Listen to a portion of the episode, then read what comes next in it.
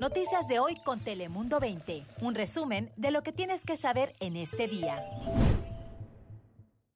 Feliz inicio de semana, mi gente linda. Les saluda con gusto Melisa Sandoval. Espero que haya tenido un agradable fin de semana, pero vamos a empezar esta semana laboral recargados de muy buena energía y sobre todo de muy buena información. Le cuento que nuevamente Estados Unidos llega a una cifra histórica relacionada con las muertes por coronavirus, y es que ya son más de 500 mil personas que han perdido la batalla contra el COVID. Así es, escucho bien, son casi medio millón de personas que han perdido la lucha contra este mortal virus. En total, Estados Unidos reporta más de 28 millones de casos positivos. Solamente en California se registró más de 49 mil contagios, encabezando el estado con más casos de todo el país, seguido por Nueva York con más de 47 mil y Texas con más de 42 mil. Para que se haga una idea de las vidas perdidas, es aproximadamente la población de Kansas City, Missouri y casi el tamaño de Atlanta. Recordemos que las primeras muertes por COVID-19 se produjeron en febrero del año pasado aquí en California. Y yéndonos al otro lado de la frontera, durante esta primera semana de semáforo naranja en Baja California, el comercio turístico en la Avenida Revolución ha tenido una ligera recuperación económica, y es que al dejar el semáforo rojo, la afluencia de restaurantes en la zona ha permitido que residentes del otro lado de la frontera lleguen con más confianza. Este fin de semana reportaron un aumento de al menos 10% en el número de visitantes en las zonas turísticas. Sin embargo, mientras hay quienes se benefician de la movilidad fronteriza, el gobernador señala que son los visitantes de California los que han sido el detonante de los contagios en esta entidad. A pesar de la comunidad este, por el del lado norte que realmente han sido los que nos han contaminado nosotros. Esa es la realidad de las cosas. Aunque este domingo los indicadores siguen a la baja en la entidad, incluso en la reciente visita del presidente de México a Tijuana, el mandatario federal aseguró que Baja California será uno de los primeros estados en salir de la contingencia sanitaria. Pero para saber qué nos espera esta semanita laboral con las condiciones climáticas, pasemos con mi compañera Daniela Guichine.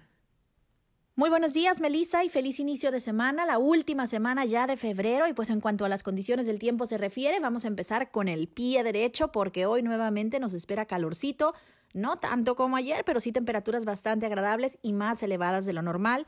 El pronóstico es de 74 grados para el centro de la ciudad y también para la zona de los desiertos, 79 en el interior del condado y en las montañas más fresco, quedando en 56 como máxima. Además, hoy todavía tendremos algo de viento, pero ya pasando las 5 o 6 de la tarde va a estar mucho más tranquilo.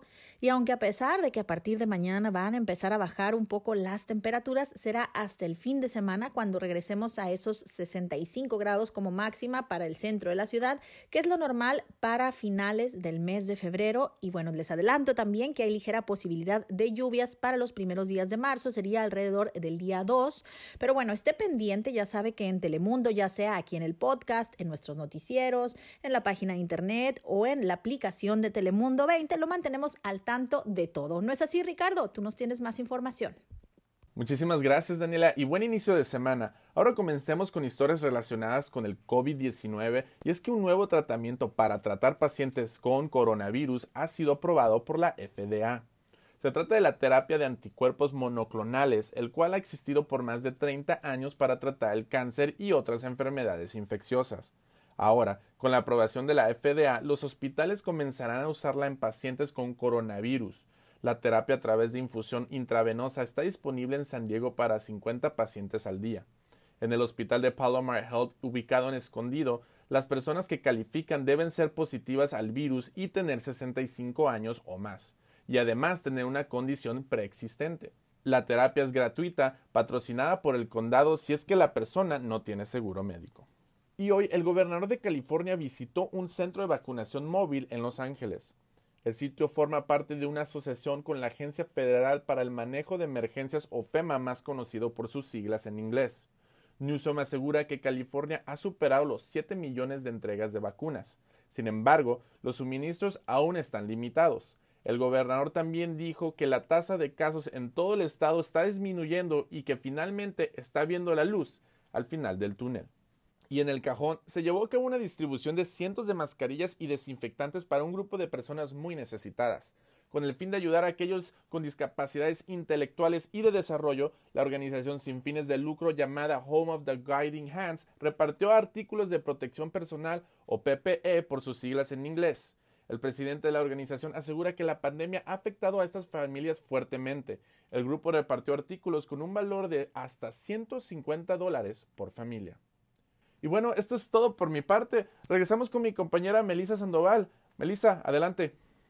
Muchísimas gracias Ricardo por ese informe y son decenas las familias de migrantes que permanecen en el puerto fronterizo del Chaparral. Conocimos a una familia que cumplió su cuarto día a la intemperie. Escuchemos. Nosotros acabamos de llegar ahora. Hoy llegamos. Vamos a esperar, yo creo, hasta mañana a ver qué, a ver qué pasa. A ver qué nos dicen. Con casas de campaña, cobijas y cajas de cartón, han adecuado la calle como su refugio y a punto de espera de cualquier noticia sobre el proceso de asilo político que están buscando en Estados Unidos. A pesar de que las autoridades estadounidenses han reiterado que solamente aquellos que tengan un caso activo podrán entrar dentro de esta primera fase, pues la mayoría de los que aquí se encuentran acampando en el Chaparral todavía no tienen un proceso legal. Muchísimas gracias por habernos acompañado en esta edición de noticias. Que pase bonito lunes. Chao, chao. Noticias de hoy con Telemundo 20. Suscríbete para recibir alertas y actualizaciones cada día. Noticias de hoy con Telemundo 20. Suscríbete para recibir alertas y actualizaciones cada día.